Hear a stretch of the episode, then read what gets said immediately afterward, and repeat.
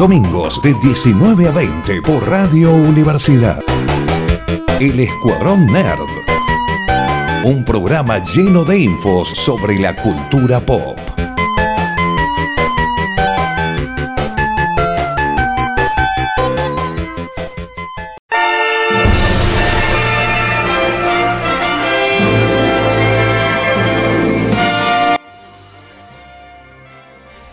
Un nuevo programa del Escuadrón Nerd acá por Radio Universidad en el 94.7 donde nos vamos a estar acompañando con una horita de noticias del mundo nerd, cine, serie, película y videojuegos. Mi nombre es Emiliano y me acompaña señorita Noelia Martínez. Hola Emiliano, ¿qué tal este fin de semana largo? Con mucho calor, ¿no, eh? Esperando que termine este, este verano infinito. Ya sé, me han dicho que estábamos en otoño. Yo no lo creo todavía. Sí, la verdad, qué terrible. Calentamiento global. Vamos a morir todas. Eventualmente. Bueno, no sé, pero el otro día estaba viendo una noticia muy copada en Estados Unidos que decía de que había como una suerte de, mm, de bacteria come no sé qué cosa, que hay muchos casos que se están dando. Es como, ¡Oh! The Last of Us is real. Ah, sí. de verdad. Fue, fue, no sé si la esta bacteria que, que daba problemas estomacales y que no reaccionaba a ningún medicamento. O escuché otra cosa. No sé, puede ser, porque yo leí lo de. Yo leí solamente el título y dije, ay, The Last of Us, basta. Es Ay. esta- empieza en Estados Unidos, así que. mm, Es muy probable. Hay una, hay una noticia cada tanto que es como científicos encuentran bacterias zombies y las reviven luego de 50.000 años. Es como de. ¿Por No. qué? ¿Qué no vieron la momia? Sí, o cualquier peli de zombies o lo que sea. Es más, eh, si en algún momento encontramos aliens, es como esto va a ser Día de la Independencia, pero tal vez sin la parte en la que le ganamos. Es como, es como en la época de, en el 2020, cuando la gente. 20, allá hace mucho tiempo. Hace muchísimos años atrás, en la época de la pandemia, cuando recién empezaba, que dijeron, ay, encontraron una tumba de no sé qué, la abrieron. No. Ay, encontraron un, un mamut, no sé qué, lo van a clonar. Y es como, estamos cerradas en la casa y los científicos evidentemente tienen mucho tiempo. Es como, no, gente, basta. Pero bueno, enos aquí. Otro domingo. Otro domingo, si el señor Martín López todavía no regresó con nosotros, mandamos saludos a donde sea que esté. Volvé, por favor, Por trae favor. comida. Trae comida. Ni siquiera trae souvenir de tus viajes, comida. Tres semanas no estuvo encerrado acá y no abrió la puerta antes de. se fue nadie se llevó la la llave. Así. Pero bueno, este, yendo a noticias del día, tenemos un montón de cosas así como quilombos en Marvel, cosas Quilombos en en DC. DC. Bueno, esas son más o menos Es como, normales. a esta altura de la vida, ya hace como tres años que venimos contando de las cosas que pasan en DC. Sí, desde que Zack Snyder se, se desplazó por problemas eh, familiares, problemas personales, como siempre hay una pálida de DC. Y como, Es como-. ¿Se acuerdan ese momento hermoso en donde todos los fans nos juntamos para pedir por favor el Snyder Cut? El corte del señor Snyder. Y la mitad eran trolls. No importa, eran bots, pero éramos felices. Era un momento de unidad, era un momento de a todos nos gustó, quedó hermoso. Bueno, no, gente, se Pero acabó bueno. eso. Sí. Pero bueno, hay, hay cosas malas, hay, esperamos que haya cosas buenas, creo que hay noticias interesantes después. Pero iniciemos, si querés, Noé, con esto, muy democráticamente con esto de... Lo que a mí me interesa. de- del año, es como termina esto y podemos dar por cerrado el 2023 y pasamos al 2024 directamente. Acá, acá cuando, en el momento que esto en- estrene, en el momento que nos haga llorar a todos los niños de los años 90, vamos a chocar las copas y vamos a decir ¡Feliz año nuevo!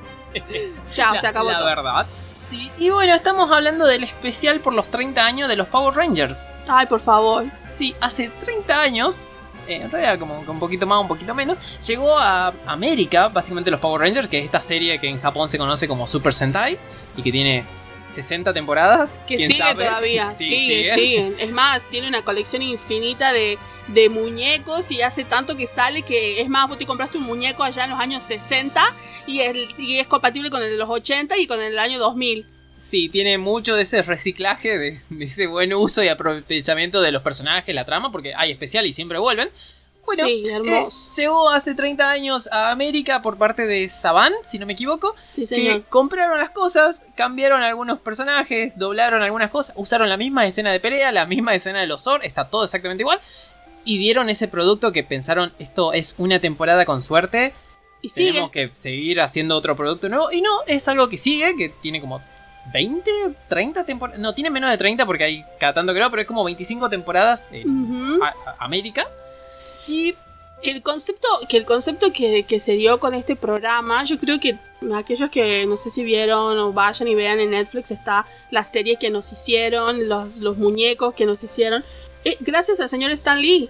El señor Stan Lee vio este producto maravilloso, lo, lo, vio traer como 10 o 15 años antes. Claro, que vio que estaba involucrado su Spider-Man, era una de esas, de esas cosas loquísimas que hacen en Asia. Y él estaba muy contento porque le parecía hermoso todo lo que era esta producción. Aparte eran color, o sea, había los personajes tenían cada uno su color, cada uno su robot. Era como una gran chance para vender un montón de cosas. Sí. Vender cómics, vender juguetitos, vender de todo. Y era algo que quería traer y que la gente de Marvel y de otra productora, lo que fue, le dijeron, no. Esto Claro. no va a pegar nunca. Pero yo creo que el señor, señor Stan Lee tuvo los primeros, los primeros derechos. Después, eventualmente, el dueño, el señor Saban, Sí, eh, no me eh, acuerdo el, el nombre de, de- de- de Don Saban, de Don Saban, sí. y él se hizo de los derechos y pudo empezar a ver a dónde ponerlo, con quién hacerlo. Para él fue un proyecto de amor. Eh, fue un proyecto de amor, pero como un proyecto que, que iban a ser 24 episodios y nada más, y ahí terminaba la historia. Y pegó tanto que es como, bueno, en vez de 24 va a ser la primera temporada de 30. Y después, bueno, va a haber una segunda temporada y después una tercera. Hay un momento yo no sabía que pagaban a Japón para que vuelvan a filmar escenas con los trajes viejos, con monstruos viejos, con monstruos nuevos de otras cosas, Claro. para tener material porque no tenían y no querían pasar a una siguiente generación porque estaban exprimiendo esta y nunca dejaba de salir ese oro, no, no dejaba de correr toda la ganancia. Claro, porque eso es una, una- una cosa que tal vez para nosotros no es igual a lo que sucede en Asia. Es de que cada temporada concluía un grupo de Power Rangers. O sea que si sacaban esta temporada del 2023 hasta el 2024, una temporada por ejemplo, iba a haber una generación de Powers. Esos Powers con esos colores, con esas, con esas ropas y esos cascos bellísimos, si no habremos soñado con esos cascos, y con los, los Megazords y todo, eso concluía. En cambio, para, para los de Estados Unidos, ¿por qué? Porque ¿qué es lo que pasaba? Estados Unidos hacía algunas filmaciones en algunos sectores en California. Sí, que eran lo de la vida diaria. Claro, ellos la de la el escuela, traje, de, de- ¿Cómo se llamaba la escuela? Angel En- Grove. Se Angel llamaba la, Grove. la ciudad, la escuela, el bar. Claro, sí. todo, todo en Angel Grove, todo eso era en Estados Unidos. Pero todo lo que era la parte de acción, la parte de los Zord, la parte de los monstruos, Rita, Rita Repulsa. Sí, Lord Zed, eh, Todo todos los eso- monstruos y todo venía de allá. Claro, todo venía de Salvo Estados Unidos. Si las peleas donde no tienen casco. O donde Exacto. ve algún Power Ranger a veces un poquito más gordo que, que en la otra que en toma. las otras tomas sí, Sí. era porque eh, es más nosotros nos enteramos mucho tiempo después que el Power Ranger amarillo nunca era mujer sino si eh, sino había sido varón Era varón en, en Japón y que acá, bueno, lo doblaba una mujer que era en ese momento Trinity, la, la primera Ranger. Sí, y pasaba eso de la Power Ranger amarilla. eh, la rosa creo que tal vez también era varón, pero le ponían una pollera en Japón. Acá- claro pero la cuestión es de que estos Power Rangers para nosotros duraron muchas temporadas hasta Fueron que salió la película Sí, fueron tres temporadas más una película y después y en la cuando película ya se hizo un cambio porque eran los ninjas hizo ese cambio que también estuvo en la serie, pero fue un- diferente. Es como Sí. la, la película es como su propio universo. También fueron cambiando Rangers en el medio, pero con- mantuvieron cuatro de, de seis. Claro, porque acá le dieron un arco, porque por ejemplo nosotros teníamos los cinco primeros Power Rangers, donde estaba Jason, donde estaba, donde estaba Billy, donde estaba Zack, donde estaba Trinity, donde estaba Kim. Sí, Kimberly. Exactamente, son los cinco, ¿no? Y, bueno, también Eh. estaba Thordon y Alpha, pero bueno, está bien. No, ¡Ay, no- ay, ay, ay, ay! Pero más allá de eso, después nos, nos aparece un enemigo, que todos amamos ese, ese enemigo y trágicamente falleció el año pasado, a de este año. Sí, que fue el Power Ranger verde. Es Tommy Oliver en la serie. Jason David. Frank, Jason Frank. David Frank. Creo que fue uno de los Power Rangers más interesantes, tal vez por eso pegó tanto. Sí, porque tuvo el único Power Ranger probablemente con desarrollo de personaje. Claro, empezó porque- siendo malo. Porque empezó ser- siendo malo, fue el chico bueno, el, chi- el chico bueno súper charming, súper encantador, conquistaba a todos y de repente nos dimos cuenta de que era nuestro enemigo y que eventualmente él se convirtió en parte esencial cuando, cuando uno de los Jason se, cuando Jason se va para el, el Power Ranger rojo, Sí, era como que él tuvo también el liderazgo del equipo Sí, y se pasó, sí, convirtió. pasó a ser líder, y luego pasó a ser el Power Ranger blanco y Exacto. toda una mitología nueva alrededor de él. La verdad que estuvo muy buena esa primera temporada. Para mí es la. Es la mejor. Es gloriosa, tal vez porque éramos más niños, no sé. Yo, yo después me costó muchísimo ver los demás. Sí, yo de- después vi algunas cosas, como hay cosas que no se not- que no estaba tan bien hecha la edición, como ya estaban más preparados en las próximas temporadas de agarrar un producto que ya venía formado, cortarlo y darle algún nuevo sentido. Tal vez no es la mejor en todos los episodios, pero bueno, es, es con la que yo crecí básicamente, así que para mí es, es mi favorita. Sí, Y por favor. 30 años después de que llegó por primera vez a nuestras tierras, va a llegar un especial llamado Power Rangers Once and Ah, Always. Once and always. Sí, es como una vez y siempre. Que tiene unas cositas que vamos a charlar. que interesante esto, pero lo, lo importante es que, bueno, va a juntar Power Rangers originales. No es que viene alguien que, de una nave espacial y es como, no, yo siempre fui un rey. No, no, es como. No todos. Llama a todos. Sí, no a todos, pero sí a todos los que estuvieron en la primera generación. Algunos de ellos repiten papel, que es en el caso de lo, del más conocido, que es David Billy. Jost, que Sí, es Billy. Billy y Zack. y Zack es este, Walter Emanuel. Claro, que son como, que son de la primera, primera generación, son ellos dos. Sí, el azul y el negro. Claro, y porque bueno, yo creo que hubo problemas con los demás, con el Jason del rojo, tuvo sí, problemas tuvo con... con... el fisco que Claro, tuvo muchos problemas. defraudó parte de Estados Unidos Kimberly, Este- eh, la, la actriz que hace de Kimberly, Es como que se- Johnson dijo que no, que ella no quería volver a la serie. Yo creo que no sé, no quería volver a la tele, pero también a ella le golpeó mucho la falle- el fallecimiento de David. Sí, Entonces como que ahí ya cortó, cortó con todo. cortó. Y David, esto ya se había empezado a filmar antes del fallecimiento de David. David fue invitado a participar en la serie. En el especial este y dijo que no. No sabía esta noticia, sal- em, estuvo circulando hace unas cuantas semanas, antes del primer tráiler, porque dijo que básicamente la idea del especial, o sea, la, la trama, es algo que él estaba haciendo en su película, esta que estuvimos hablando, La leyenda del dragón blanco. Que todavía no vimos si dónde está, si la van a estrenar, todavía no sabemos qué pasa para Latinoamérica. No, no sabemos cómo va a llegar acá. Sabemos que en Estados Unidos va a haber en unos cuantos cines, en las Comic Con y demás, pero acá no sabemos cómo llega. Y también es muy parecido a un- eh, los Power Rangers, más allá de que eran de Saban, pasaron a ser de Disney y ahora no sé si son de Saban o de Hasbro, de una de las dos. Sí, Tienen un gran fandom que hace películas, que hace series de los Power Rangers y van todas a YouTube o a otras plataformas. sí. Y algunas usan trajes oficiales o lo más cercano a oficial sin que le caiga la ley. Y Claro. otras como que van inventando nuevos Rangers, nuevas armas. Y él participó en unas cuantas de estas. Y agarra una trama parecida a esa y es que vuelve un enemigo clásico de los Rangers. En este caso Rita Repulsa que revive por alguna razón. Para destruir a los Rangers va a crea una máquina para viajar al pasado y, y matarlos antes que ellos tengan sus poderes. Sí. Que es algo que ya hicieron en la, en la versión esta, en los fanmade, que participó el Power Ranger Blanco. Es como de, bueno, él no decidió participar por eso, está bien. Pero otra cosa que a mí me parece muy interesante, yo creo que la actriz que hacía de Rita Repulsa falleció. Puede ser porque había una Rita Repulsa japonesa Yo creo que la japonesa es la que falleció. y después había una para algunas tomas que era eh, estadounidense, pero que la tomaban siempre de lejos, para que no se le vea muy bien la cara. Claro, yo creo Y- que una de ellas había fallecido también como había sucedido con, con este Trini. On Trinity. Falleció trágicamente en una, un, Sí, un accidente. accidente de, de autos, había fallecido. Ya había, ya había salido de ella de la serie, o sea, no es que murió y la cambiaron, sino de que ella abandonó, va, la hicieron abandonar, la, la despidieron a ella, al Power Ranger rojo y en, un- en su momento al negro. Eventualmente llegaron nuevos Rangers y son los que completan el, esco- el elenco que, bueno, Catherine Sutherland era la rosa que reemplazó a Kimberly. La, la segunda, claro. La La, segunda segunda, Power Ranger roja. Luego estaba Johnny John Bosch, que es Adam, que es el segundo Power Ranger negro. Y después está el reemplazo de la amarilla, que era Karen Ashley. Ah, y Steve Cadernas, que es el otro rojo. Son, Sí. eh, van a completar un elenco de Power Ranger, cada uno con su color original, cada uno con el que, que le corresponde. Y lo que va a tratar esto es que aparentemente esta versión nueva que llega de Rita Repulsa mata a la Power Ranger amarilla. Por lo menos eso es lo que yo entendí en el tráiler, que a mí me parece debatible. La mata a su personaje y, bueno, vuelve su hija y quiere la venganza. Bueno, y sumarse a los Power Rangers. No sabemos mucho más, no salió mucho más, así que bueno, va a haber esta máquina del tiempo y demás, y recién va a llegar el 19 de abril Para. para lo que es el servicio de Netflix. Qué genial. Sí, probablemente va, a estar en YouTube 5 minutos después porque la gente de los Power Rangers tiene mu- mucha, mucha alegría en dar sus derechos para, para ponerlo en cualquier lado. Ah, mira. Pero está bueno. Está bueno porque significa de que le dieron dinero como para hacer más o menos. Por lo que vimos es como un hermoso... Ya sabemos que ya viene hace un tiempo el revival y esta cuestión de traer eh, la cuestión esta de, del recuerdo de los años 80, de los años 90. Lo vimos con las películas que estuvieron saliendo, la película de, de los cazafantasmas o... ¿Cierto? Sí. Inclusive los hermanos Duffer, cuando crearon todo el universo De de, Stranger de Things, Stranger sí. Things, ellos hicieron homenaje a cada una de esas cosas.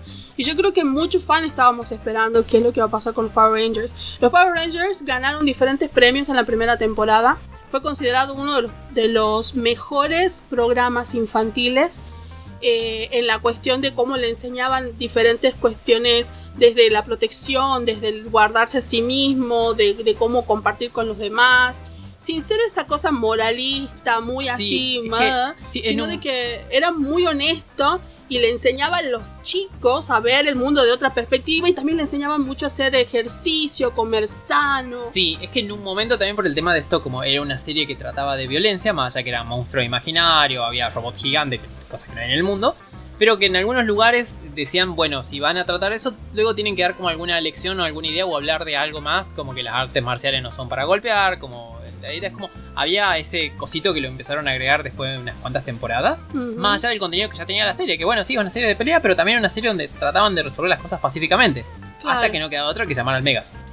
Claro, claro, pero bueno, había ganado premios, ganó, este, no sé si los, los Emmy, no sé cuántos otros premios había ganado en el momento que salió. Fue una de las, considerada una de las mejores series infantiles hasta ese momento. Fue muy querida, muy, muy querida. Y la verdad que fue, ¿quién no tuvo en algún momento un Power Ranger cuando era niño? Estaban los Power Rangers que, que se le daba vuelta la, cabe- la, ay, qué cabecita para, hermoso, eso sí. eran hermosos esos Power, pero bueno, eh, eh, es muy lindo. La verdad que para todos aquellos que crecimos viendo esa serie y que esperábamos que la daban por Fox. Sí. La daban por Fox. razón, la daban por Fox y después, bueno, ya, eh, en un momento la daban por Magic también.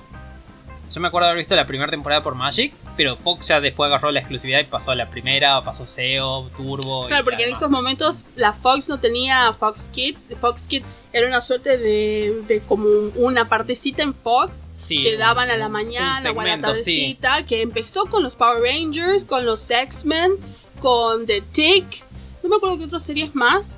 Ah, con, con Bobby, algo así, la vida de Bobby, una cosa así, que era, era un dibujo infantil. Sí. Todos los especiales de Marvel, me acuerdo Iron Man, Los Cuatro Fantásticos, Spider-Man. Con sus amigos, sí. Claro, toda esa generación de esos primeros eran de la Fox y lo pasaban en Fox Kids en un, en un tramo cortito hasta que eventualmente se separó y hicieron otros canales. canal, Y sí. cuando se pasó a, ese- a tener su propio canal, ahí pasaron todas las temporadas de los Power Ah, Rangers. con razón. Sí, después tuvieron en Jetix esos cambios, bueno, después pasaron Porque a Jetix era parte de Fox. Ah, era, sí. era la ah, no Fox, sabía era eso. Fox Kids. Sé que después en un momento se convirtió, pero no, no sabía muy bien. Mira vos, yo pensé que había sido comprado. así.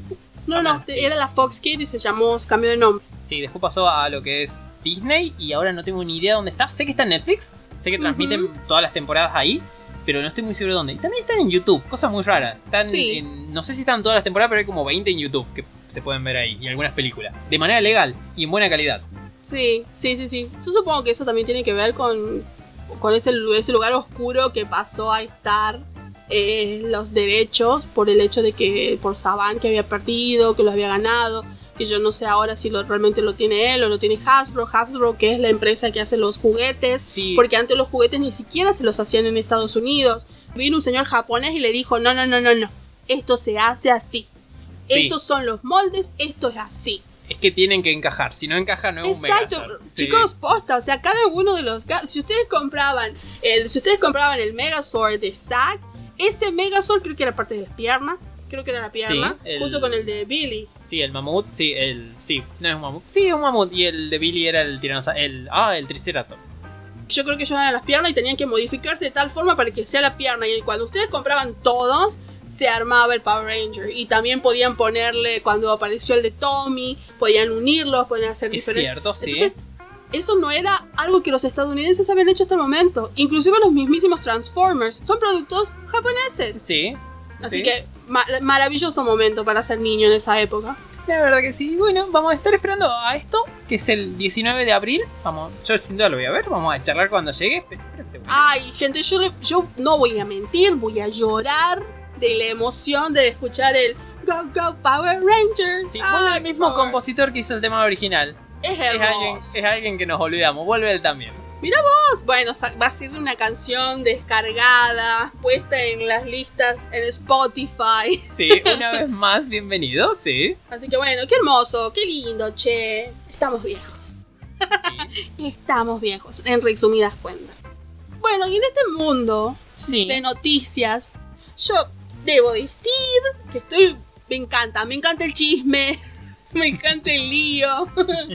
no en el espectáculo, sí. No en el espectáculo. Este es el segmento, este es el segmento este no pochoclero, anti pochoclero. Este es el segmento de, de los paparazzi. Prendan sus an- antorchas, afilen sus picas y ¿a dónde vamos? Vamos a hacer lío, gente. No, pero es impresionante todo lo que se está dando. Tristemente, para mí siempre es triste.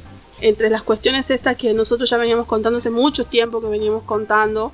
Lo contamos cuando estaba con, cuando estamos con Coyote, con, con Martín, vos, yo, hace mucho tiempo. La verdad es que esta reestructuración de DC está dejando actores sin trabajo y rumores horribles por todos lados. Yo quiero creer que son rumores. Voy a creer en la bondad porque son actores que yo disfruto mucho. Zachary Levy, yo lo adoro desde Chuck. Pero una de las, una de las noticias que le traemos referido a este universo de, cinematográfico de los productos de DC es de que la película Shazam 2 no está recaudando. re- yo creo que recién va a 30 millones Sí, iba- domésticamente. iban bastante menos de lo que esperaban. Ellos esperaban en Estados Unidos solo 65 millones y el, el estreno fue 30. Sí. Y Tuvo- no sube, y no está No. subiendo. Tuvo muy buenas, muy buena valoración del parte del público, de la audiencia. Que creo que si la película anterior tenía 86%, esta tiene 85%. Es apenas un puntito menos, pero a ese nivel igual. Ahora los críticos, creo que era 40, 42. Era un desastre la, la valoración que le daban. No Pero- estaba recaudando. Claro, no, y lo más gracioso es que los primeros, las primeras personas que salieron a hablar acerca de esto dijeron de que el producto estaba muy bueno, que todavía sigue, tiene el espíritu, obviamente no supera el primero, pero tiene el espíritu de eso, de, de saber que, de estar muy consciente de lo que son, hacer chistes de los diferentes personajes, esa cosa como medio, ese chiste, tal no fácil, pero más bien bobo, pero simple, que todo entendemos. Básicamente una comedia familiar, porque la idea de Shazam, de es- la familia Shazam, Sí, la, ¿cómo es que? cómo la? Shazam Family. La Chef Family. Me encanta porque eso lo pusieron los, los fans y demás. Pero, ¿qué pasa? Eh, estos números están sacando esqueletos de los closets. Y la verdad que no está bueno. Porque uno de los que cayó en esta volteada es el señor eh, La Roca, que ya no quiere ser llamado Roca, es Dwayne Johnson, Sí. que alguien publicó en una, en, no sé, en uno de estos medios, creo que es Warp, un- una suerte de, de- de medio online que habla acerca del universo, de todo este universo nerd que nosotros amamos, y dijo de que el señor Johnson lo que hizo es capitalizar o quiso capitalizar el- la- lo que sería el futuro de la, de la producción cinematográfica haciéndose de manera egoísta, quedándose con su producto que es Shazam, eh, perdón, Eh, Black eh, Adam. Black Adam, Sí. excluyendo a Shazam y trayéndolo a Henry Cavill como para que sea tanto Superman como Black Adam los, las cabezas del futuro. Dijeron de que en realidad al final no iba a aparecer Henry, sino de que querían de que aparezca que Zachary aparezca, Levi. sí, que aparezca Shazam y dijeron, bueno, de que eh, The Rock básicamente dijo, no, no lo quiero a él, quiero que venga el otro. Y Claro. yo no voy a aparecer en la peli de él, ni en pedo. Eh, una de las grandes cosas que dijeron es de que estos rumores de quién iba a ser el cameo, cuántas, este, no sé, after credits iban a ver, los, eh, los, los créditos, La escena así eh, las escenas, los, sí. los postcréditos y demás. Dijeron de que, que iban a aparecer los de la liga que apareció Sí. en la película de Black Adam, pero se negó supuestamente. Sí, su- se- lo que dicen ellos sí que supuestamente para Shazam 2, al final de la peli, va a aparecer la Sociedad de la Justicia Americana, al menos dos miembros, para decirle, che, ¿querés venir con nosotros? Ya que no hay Liga de la Justicia, no porque sabemos se qué nos pasa con acaba de ir el, el Doctor Sí. Destino. Sí, se murió Doctor Fate, quedamos uno abajo, ¿querés venir? Claro, Esa era la idea, y según, según este, este eh, esta- este medio, sí, sí, esta filtración, o sí. este, sí, es lo que ellos publicaron. Como eh, The Rock salió a decir, no, no, no, no los llevé, ellos son míos. Eso es muy raro, porque por un lado, con todo el caos que es DC, parece creíble. parece Sí, yo creo que a esta altura sí es creíble. A la vez, por el tema de egos de actor, puede que sí, porque Sí. son medio, se estuvo peleado con Vin Diesel, se fue, hizo su propia serie dentro de la otra serie. O sea, era una pelea diferente de la que había en Rápido y Furiosos, pero Que hasta el momento una cosa, Black Adam está recaudando casi tres veces más de, De de lo que re- está recaudando Shazam. sí. Igualmente, eh, yo creo que también tiene esta cosa de que el señor, el señor Johnson le puso mucho, también puso de su Sí, dinero. hace- que aparte estaba hace 12 años por ahí para tratar de sacar esta peli. Antes Claro. de que Henry Cavill sea Superman, antes de que haya Que un montón de aparezca todo cosas, el mundo. él ya eh, estaba en el proyecto. Claro, entonces es como que lo tomó demasiado personal y dijeron, hay una cosa que me parece maravillosa porque salieron en títulos por todos lados retomando esta idea, es de que se empezó a llamar cameos forzados. Ajá, a Que, eso de... Claro, lo que pasó con Henry y parecería ser que otro cameo forzado es el que se sabe de Gal Gadot. Y es como, entonces, ¿en qué quedamos? O sea, son, son pagos, así que no son tan forzados. Pero sí, bueno, por ejemplo, Marvel, lo que se sabe es que cuando ellos, eh, cuando un actor firma para ser de un personaje en las pelis de Marvel, firma un papel para X cantidad de apariciones. Y esas apariciones se cuentan tanto en pelis como en cameos, dependiendo cuál sea el plan detrás de ese personaje. Tal vez se refiere a eso, porque yo lo entiendo como que ya está todo arreglado desde entrada, o ya debería estar todo arreglado de entrada, que para mí el punto débil de DC es como no hay una cabeza que decida qué es lo que pasa Claro, yo creo que hay, hay muchas cosas que están mal. Nosotros realmente no sabemos y lo que nosotros estamos haciendo, como me parece que muchos medios eh, también hicieron, es levantar la noticia. Es muy difícil saber por el hecho de que ya hace rato que venimos con estos rumores. Pero ¿qué es lo que empeoró todo esto? Que el señor Zachary Levy levantó la noticia agarró este- diciendo, claro, tomó, levantó esa piedrita y dijo, la verdad nos hará libre. Y es como, no, señor. básicamente ¿Qué él, está sí, diciendo? él, eh, obviamente es un lado de la campana, pero de su lado él confirmó que todo eso es real. Que The Rock que tiene ego, que demás, como no sabemos si es cierto o no. Pero si llega a ser cierto, que quilombito, o sea, se entiende parte del problema de C, no por culpa de la, no es por culpa de la roca, no es que la peli es un desastre por él, ni es que Shazam 2 no funciona por él, no, no, eso es, es culpa de la gente que hizo Shazam 2, Claro. evidentemente.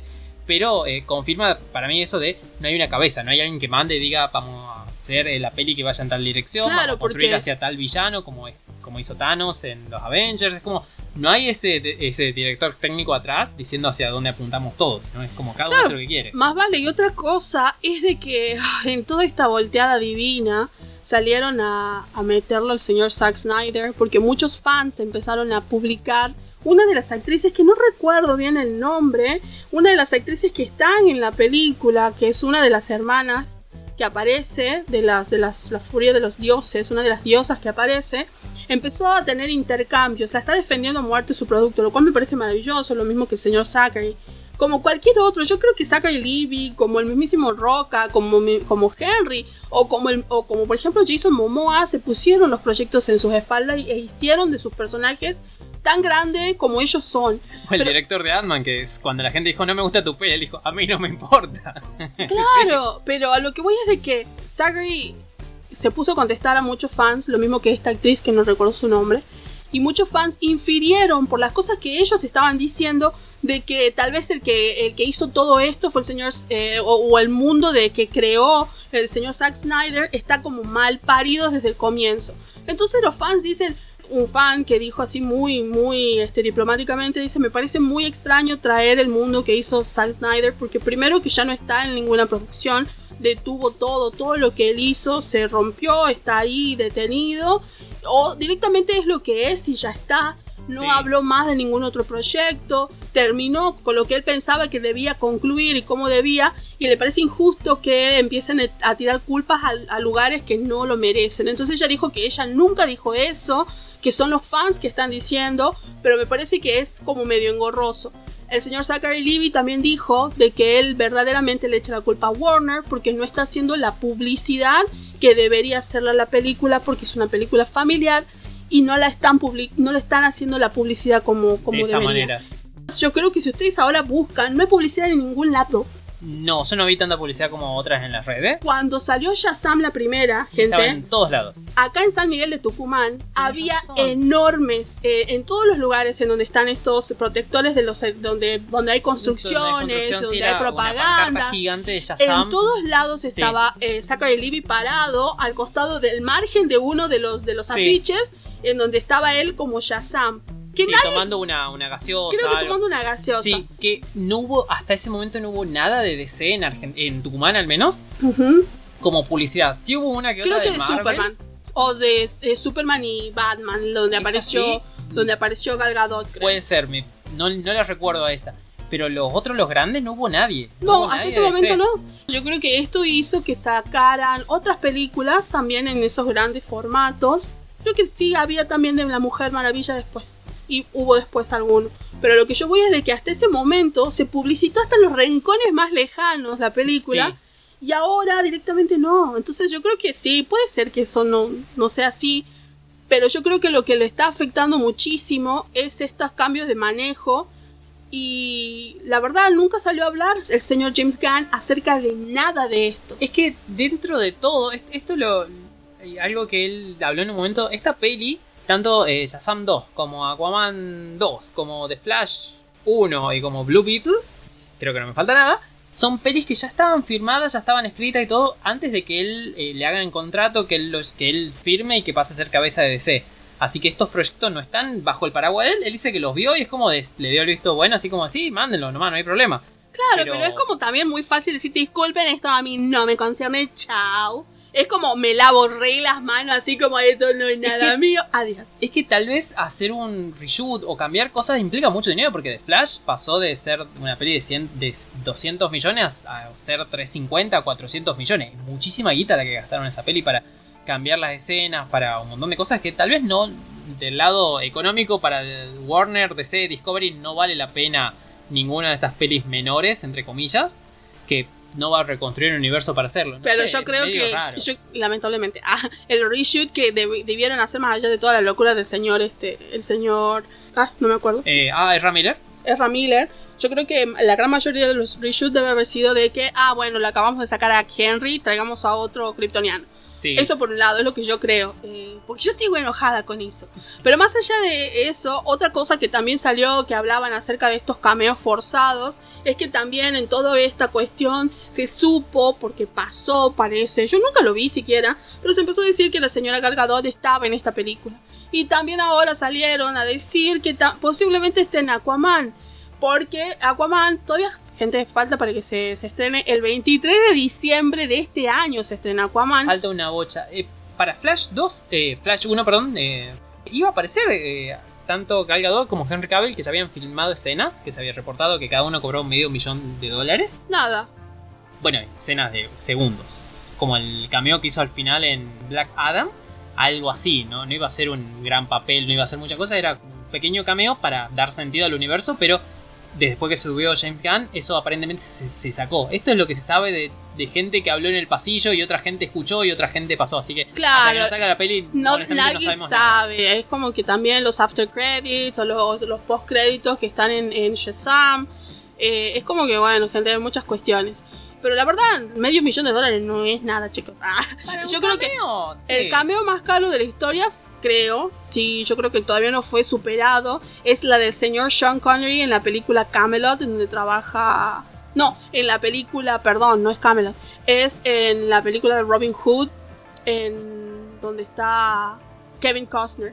Creo Sí. que por, es, por los segundos que apareció ahí le pagaron un millón de dólares o algo así. Sí, bueno, pero y es esto, cameo. esto es en los eh, 89-90. Sí, bueno, pero es un cameo, una cosa chiquita de un universo más grande. Como, Claro, sí, pero igual, es como que no sabemos nada, todos son rumores hasta que no se vayan dando, pero ay, le agradezco que nos den noticias. Sí, Le agradezco las noticias. cosa que traigo para complementarte esto de Shazam 2 es que va a llegar a los- a los servicios de streaming un poquito más antes de lo que se pensaba. No. Sí, el 17 de abril. Va a llegar antes que el estreno de los Power Rangers. Pero ahora, ¿a qué servicio de streaming? Porque gente, Todos los productos- a HBO Max. es cierto porque todos los productos ahora, yo creo que si ustedes se van y buscan parte de lo que es este el universo de, de, por ejemplo, Aquaman está en, en, en Prime. Está Llega a Prime. Sí, va a llegar a Prime. Es la, la nueva eh, manera de llevar las cosas que tiene DC, que es como vender los derechos de la peli durante una X cantidad de tiempo para recaudar dinero y luego eventualmente volverían todo a casa. Es como la idea de ellos, es como, bueno, tal vez no sirve tanto tener todo nuestro servicio, nuestro contenido aquí, sino es como de, lo vamos circulando por varios lados y mucha gente lo conozca y luego venga a nosotros. Como la explicación que dieron. Sí, es como, ay, por favor, qué tremendo. Sé que si no vamos a verlo al cine en estos días que quedan, ya lo vamos a ver directamente en el sistema de streaming. Sí. Hasta la semana pasada seguía el gato con bota en la. en- está desde diciembre. El- pero co- El gato con bota, película nominada al Oscar y que está buenísima, gente. Sí.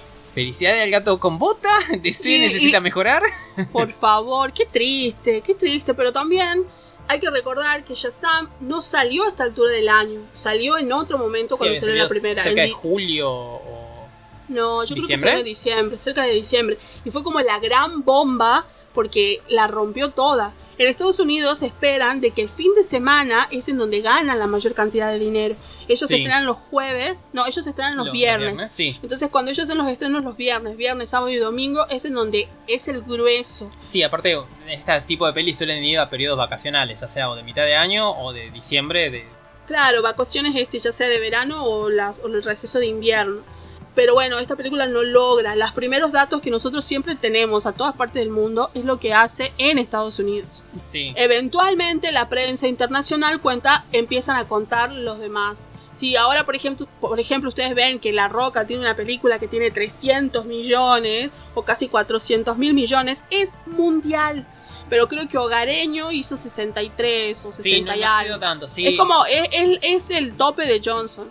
Los Sí, 60 es- millones, una cosa así. Sí, sí, está por ahí. Tenemos que verla, tenemos que verla y ver si está tan mala como la gente dice, o estaba buena, o es como, no sé, fue eh, Ant-Man 3, que no es una peli mala, No, tiene cosas que no. muy buenas, tiene otras cosas donde también pudo haber mejorado, pero bueno, hay que ver qué pasa si va a haber una Shazam 3, o si el señor Zachary Levi va a venir a este nuevo universo que haya, o no. Si le va mal, probablemente es descartado, salvo que el señor Gunn haya visto algo que le guste Mm, y lo quiera llevar como capricho propio o como lo fichó antes de tiempo. sí, la verdad que James Gunn con el caballito de batalla que tiene él es este eh, el escuadrón, que le fue muy bien.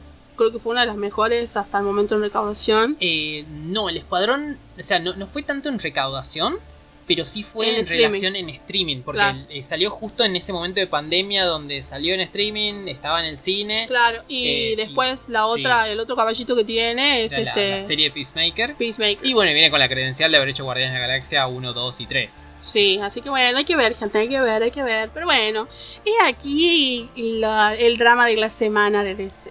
Sí, es como. eh, eh, creo que es todo lo que Seguro que el próximo DC. domingo vamos a tener más. Ah, va a haber una tragedia nueva para la próxima semana. Y mientras nos podemos cruzar un ratito de vereda a Ah. Marvel. Otro drama, Tal pero vez, del otro lado. tal vez, no sabemos. Eh, lo, lo- lo primero, la, la primera noticia que hay es que. ¿Qué diría Las- Mickey en estos momentos? La primera noticia es que, bueno, la señora Victoria Alonso dejó Marvel. Que Sí, era la argentina que estaba en Marvel, o que estaba en Disney, pero Marvel. el, el División Sí, Marvel. Sí, que estaba hace 17 años ahí en el estudio, que fue productora desde la primera Iron Man, estuvo en todas las pelis, y el 2021 pasó a ser presidenta ejecutiva, otra cosa así. Es como pasó a tener casi tanto poder como Kevin Feige. No tanto, porque Kevin aparentemente siempre tenía la última palabra, salvo Feige. que Feige. Kevin Feige. Kevin Feige, el señor Kevin. Don Kevin, que Don Kevin también estuvo trabajando en DC y cuando dijo, ay, bueno, chao, se fue. Sí, estuvo en varios lados. Sí, una persona que trabajó en muchos lados. Le gustan los cómics al señor, se, se- Sí, también. Sí, sí, y sí. bueno, la señora eh, Victoria Alonso dijo, eh, no voy más, me voy, me retiro de acá. Fue la noticia que sacudió la semana cerca del miércoles. Y luego de eso empezó a ver como... Empezaron las cataratas de información. Hasta el momento son rumores. Porque Es como, veníamos todo bien, todo bien, como- hasta que alguien empezó a llenar un dique y abrieron las compuertas. Sí, nos falta el tweet del señor eh, Zachary Levy diciendo... Sí, es verdad. la- Claro. Todavía no nos confirmó esta noticia el señor Zachary Levy, así que la vamos a dar como rumor.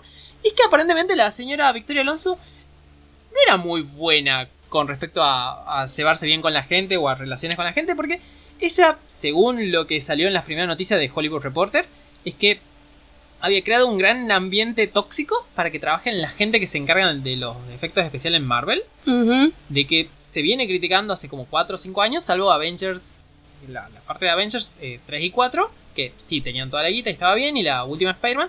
O sea, cosas... Imagi- imaginémonos que los trajes que usaron eran todos digitales. Sí, la verdad, esa peli hasta el, el último tráiler no se sabía cuál iba a ser el traje con el que iban a viajar al pasado. Eso Claro, filmaron es- con ropa normal y después arriba otra gente construyó toda la ropa. Claro, o sea, estamos hablando de- del nivel, eh, o sea, gente, mírenlo a Hulk. Durante gran parte del tiempo yo pensé que ese traje era de fueron, verdad. Fueron hechos por su, por su compañía de efectos especiales. Lo que Sí. supuestamente decían de que ella había creado un. que se había convertido como una suerte de, de perro guardián de la calidad de ciertas, en ciertos departamentos. Como que ella guardaba y era muy posesiva con cierto contenido.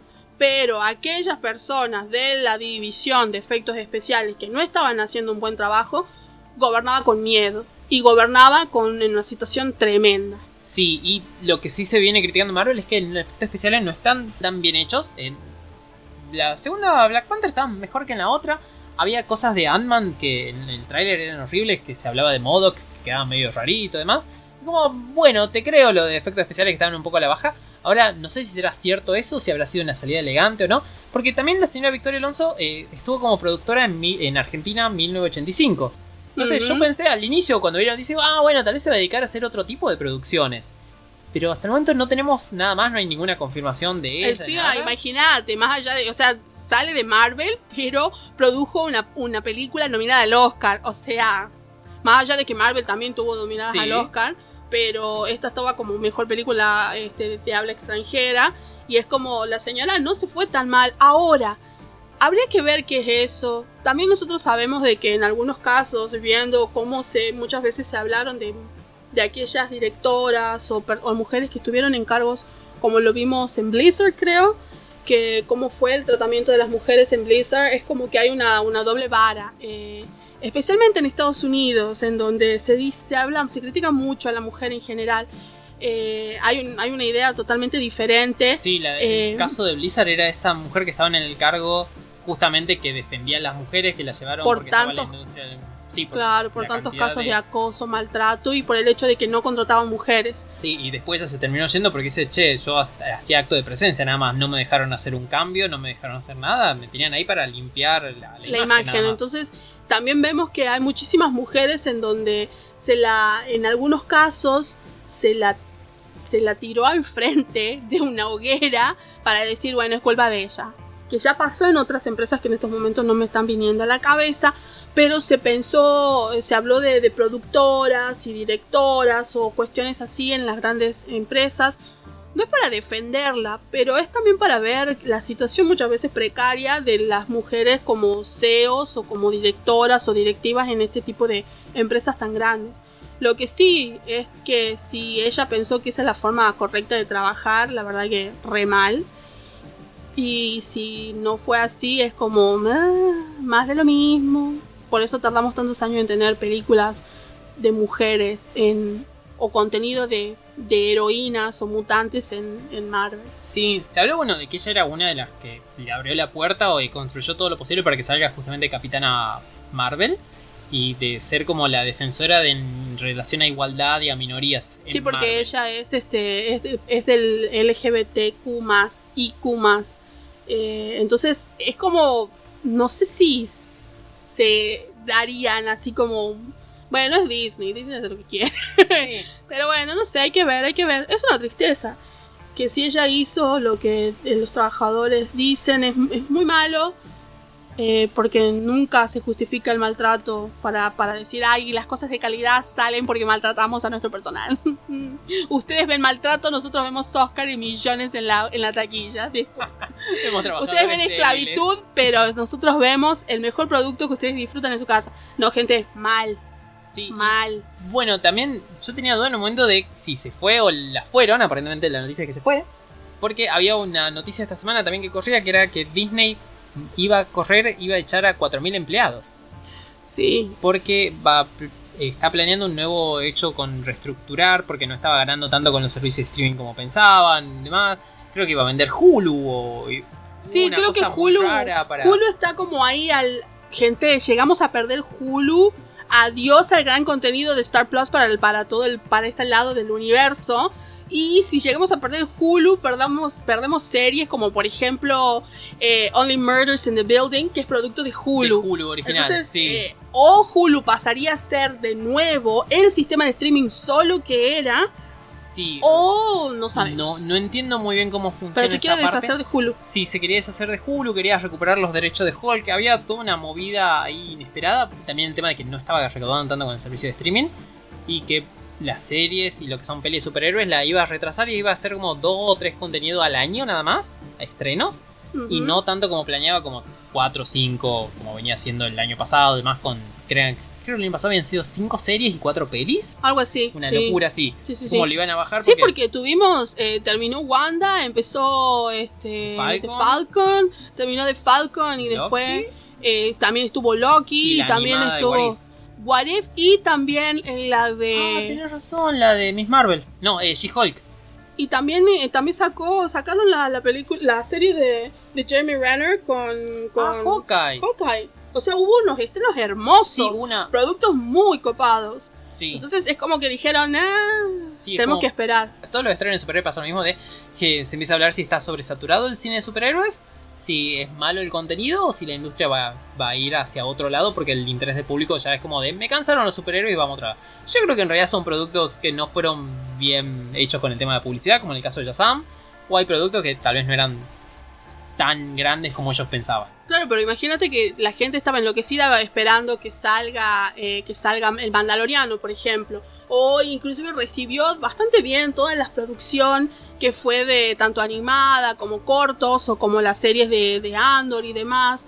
O, o inclusive la de la de Obi-Wan. La de Obi-Wan fue tremenda. O sea, a mí, a mí me encantó, más allá de que mucha gente dijo, ay, es solamente fanservice. Ah, hermoso. Este, este hermoso fan, fanservice. este fan estuvo muy bien servido, gracias.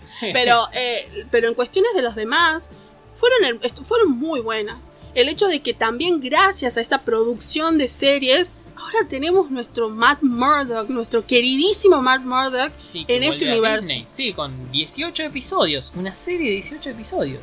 Es tremendo, es, es, es muy bueno, pero a la vez yo quiero creer que Disney se está dando cuenta que sí sus productos funcionan. Nada más que estaban saturándolo y es como, ah, bueno, ¿saben? Vamos a hacer esto. En este primer cuatrimestre vamos a ta- lanzar tales, en este segundo tales otros, y así para que esto se pueda seguir dando y con cosas de calidad, lo cual a mí no me molesta. Para mí deberían saturar, pero el tema es que tienen que levantar un poquito la vara, porque no sé, la, la serie de Capitán América a mí me encantó, pero entiendo que hay cosas que tal vez eran como medio chatitas a lo que es de interés del público y Sí, demás. sí, sí, sí. Eh, es como que algunos episodios eran de, de- terminó medio raro, o sea, me gustó el final, pero hay algunas cosas sobre que hablaba de feminismo, lo que hablaba de... Como hay un montón de cosas que planteó la serie y nunca las resolvió, ni fue hacia ningún lado, es como... Pero que- también fue como un gran experimento para ver como Sí, el, el hecho de, ah, estamos haciendo una mina que sabe quién es y estamos rompiendo la cuarta pared sin necesidad de hablar de Deadpool todavía. Pero ¿qué pasó después de esto? Le dieron, este, le dieron el, el- luz el- verde a Deadpool 3 Claro. que vuelve Wolverine. Sí, Claro, entonces es Como- veamos qué onda, gente. Sí, yo espero que salga bien. ¿Para quién? Para mí. Para los fans. Para nosotros. Nosotros que consumimos el servicio de streaming, por favor, consumimos lo que sea. Y antes de pasar a la parte de videojuegos, eh, esta semana falleció un actor. Ay, sí. El señor Lance Riddick, eh, que este último tiempo, primero que estuvo creo que en la, en la serie de Resident Evil, o estuvo, no sé si en la serie En o en la, la nueva, en la nueva serie que estuvo en Netflix. eh, Estuvo él él. hizo uno de los personajes, no sé quién porque no la vi. Yo creo que también puso la voz para videojuegos, para algunos personajes de sí. Y murió a los 60 años, pero ¿qué es lo, o sea, dentro de todas las cosas que él hizo, porque hizo muchísimas cuestiones. Yo creo que también estuvo en Star Trek, pues. No recuerdo, sé que hablaban de Wire y Sí. otras más que no. Bueno, no el señor, el señor Lance Riddick, él estuvo trabajando, hizo un personaje que yo creo que todos aquellos que somos fans de John Wick adorábamos su, su, su honor, esa cosa bella que tenía que era el manager o de concierge del, eh, del este... Del hotel A, el Constant.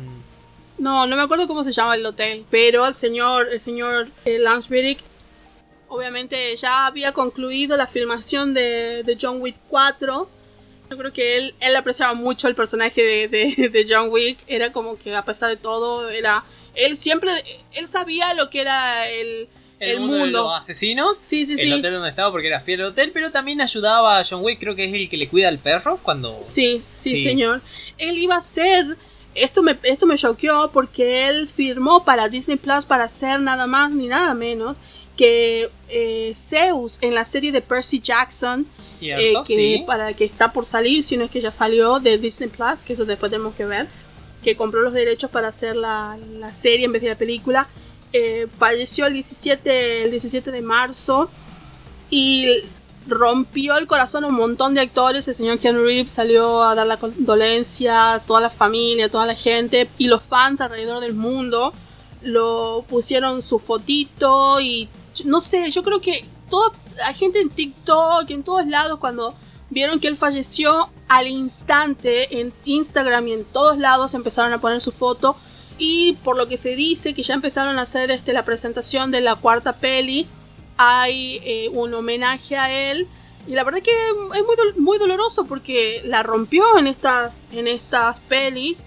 Y era un personaje muy importante dentro del universo de, de, de John Wick. Así que bueno, no va a ser olvidado por el fandom. La verdad que sí. Es una lástima esto, pero bueno, se lo puede recordar siempre en las pelis. ¿Se puede ver esta peli que John Wick se estrena ya esta semana o la que viene? Estamos sí, muy cerca del estreno. cerca del estreno. Sí, es como estaban hablando de Shazam 2. Le tiene vida hasta que se estrene John Wick y la aplaste. Eso es lo que decían. Sí, así que. Y también otra que está por salir dentro de muy poco es la película de Dungeons and Dragons, de sí, D&D. Sí, Honor entre Ladrones. Que creo que sale a final de marzo. Si Sí, no es la última si- semana, pegan el palo. El de- de 30, marzo. el 30, Sí, la- por ahí. La semana que viene, ¿cierto? Sí. Sí, porque hoy es sábado, hoy es domingo 26, así que sale el jueves 31. Ay, no te puedo creer. ¿Qué pasó con marzo? Bueno, che, marzo se me hizo más largo, largo que enero. Estamos en el 45 de marzo. Sí. Sí. Y bueno, y antes de retirarnos pasamos a lo que es la parte de videojuegos del día. Hay muchas cosas. Anunciaron Counter-Strike 2. Vamos a charlar tal vez más en detalle la semana que viene. El counter. Sí, que es una gran noticia para el mundo nerd. Eso. Hay algo gratis en Epic que es un juego de ajedrez. Sí, bueno. es- Ay, es lo que había. hay, chicos. Pero es gratis. Este, pero este no es. Este se llama Chess Ultra y tiene gráficos en 4K. O sea, es lo Guau. más grande de ajedrez que haya visto. Es Pero bueno. como jugar al ajedrez con otra persona, pero videojuego. Sí, sí, pero bueno, es, es lo que hay. Pero lo que traía de, de noticia más que nada era una noticia de Angry Birds. ¿Te acuerdas de ese juego? El Sí, ¿quién lo tuvo en su celular? Venía a veces, ustedes compraban un celular y venía el Angry Bird. Sí, Una era versión que tenía esos pajaritos que tenías que tirar en una catapulta para destruir una estructura que tenía chanchitos y salvar unos huevos. Era algo así, la, la básica del juego, ¿verdad? Claro, tenías que tirar tus pajaritos que explotaban y tenías que empezar a sacar y a demoler donde estaban los cerditos, los cerditos verdes. Y diferentes pajaritos tenían diferentes poderes. Y, todo, y todos eran como con una suerte de, de ondas o cosas así que vos lo tenías o catapultitas que los tenías que tirar. Sí, cierto. Es, y bueno, eso hubo un montón de otras versiones como Angry Birds 1, 2 y también hubo cosas como Angry Birds de Star Wars o Sí, Angry de especiales, sí. Sí, por otras cosas. La misma idea, ¿no? Pero Sí. eh, con colores, con, con dibujos de Star Wars y demás. Hoy le vamos a poner un casquito y este se va a llamar Angry Birds Star Wars y este es Darth Vader. Sí, hubo una peli, ¿verdad? Sí. ¿O dos? Sí, yo creo que, no sé si uno o dos, pero sí unas pelis animadas. Sí, y bueno, la noticia del día con Angry Birds es como decir, pero este juego tiene como 13 años. Sí, tiene una bocha y va a ser sacado de la tienda por segunda vez. ¡Wow! Porque básicamente la razón de estudio es que este juego es tan grande y es tan bueno y es tan jugado y bajado que nos opaca el resto de los juegos que tenemos. Entonces como no podemos ganar dinero con otros juegos, vamos a sacar este juego de Es nuevo. como el Candy Crush. Exactamente, algo así. Es como la compañía que hizo solamente un juego, en realidad hizo más, pero bueno, es un juego, es el que pegó y, y está en todos lados. El Candy Crush es el, el Candy Crush es el juego de las mamis, decían. Puede ser, no, no lo había pensado. Mi mamá nunca lo ha jugado, por cierto. A mi mamá le gustan Aparte-. Ah. Sudoku, Tetris y uno de palabras. De pala- Está muy bueno de palabra. Pero aparte, eso es como. Yo lo vi al Candy Crush la idea, pero siempre jugué clones. Nunca jugué Nunca el original, yo No. tampoco. Y es como, ¿cómo puede ser que me estén dando un trucho? Este no es el original.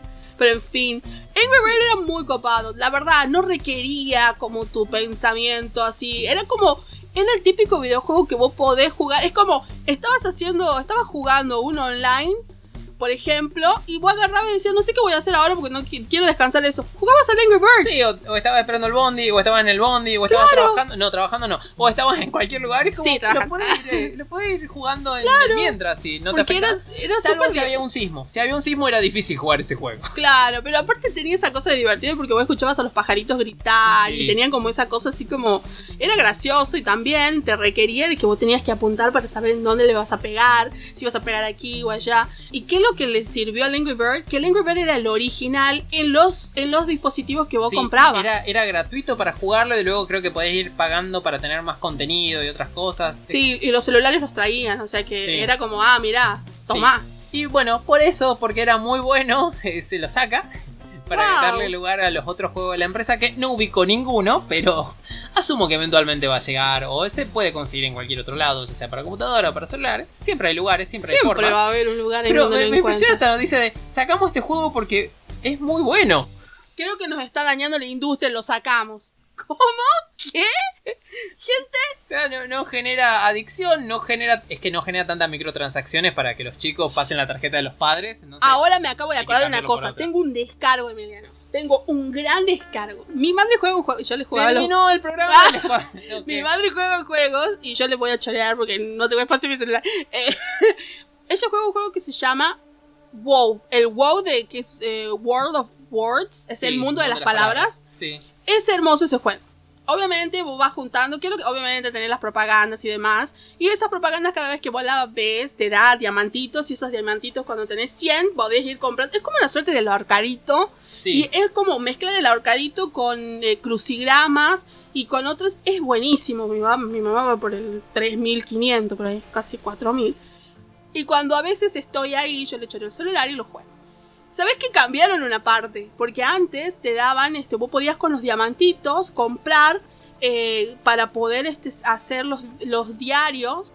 Porque vos podés hacer diarios y esos diarios te dan diferentes premios. Sí, los tenés desafíos que aparecen diarios. por un día. Sí. Claro, entonces si a vos te faltaba, por ejemplo, el día 15, vos podías con tus diamantitos comprar. No, ahora hay monedas de verdad. Hay Ah, que pagar las monedas. pagar de- No, Bueno, Es eh, como, ¿qué? ¿Me están diciendo que esto tiene Bitcoin? Señor, ¿qué, qué es esto? pero en bueno, dólar, es el, no, es claro, es es como- el modelo ese de. Esa, esa moneda intangible, pero que cuesta plata. Y vos decís, ¿qué? Y lo más gracioso es que cuando salió, ponele, te daban 5. Y vos necesitabas 3 para jugar un día. Y después te dice, bueno, pero podés comprar el pack de 10, de 100 o de 1000 en dólares. Y yo digo, ah, o sea, no era gratuito, gente. No, es Horrible. Esa, esa clase de juegos que la compañía de Angry Birds quiere que sigan funcionando. Claro, porque, bueno, capaz que Angry Birds sí te daba la posibilidad de comprar cosas. Pero en general, con lo gratuito podías hacer un montón de Sí, cosas sí, hermosas. pero, pero por eso, o sea, quieren que triunfen en los otros juegos. Lo que tenía Claro. que poner guita como este WoW. Sí, Sí. como es muy graciosa. Acabo de. Feo, fea la actitud. ¿Qué se creen? Quieren mi maldito dinero. Cerdos capitalistas. Y, y bueno, y nosotros ahora sí ya estamos terminando. Fuimos el Escuadroner, volvemos la semana que viene acá por Radio Universidad en el 94.7. ¿Estará Martín? No lo sabemos. No lo sabemos. Pero bueno, estaremos nosotros mínimo, espero. Esperemos. que la fuerza acompañe. Chao. Adiós.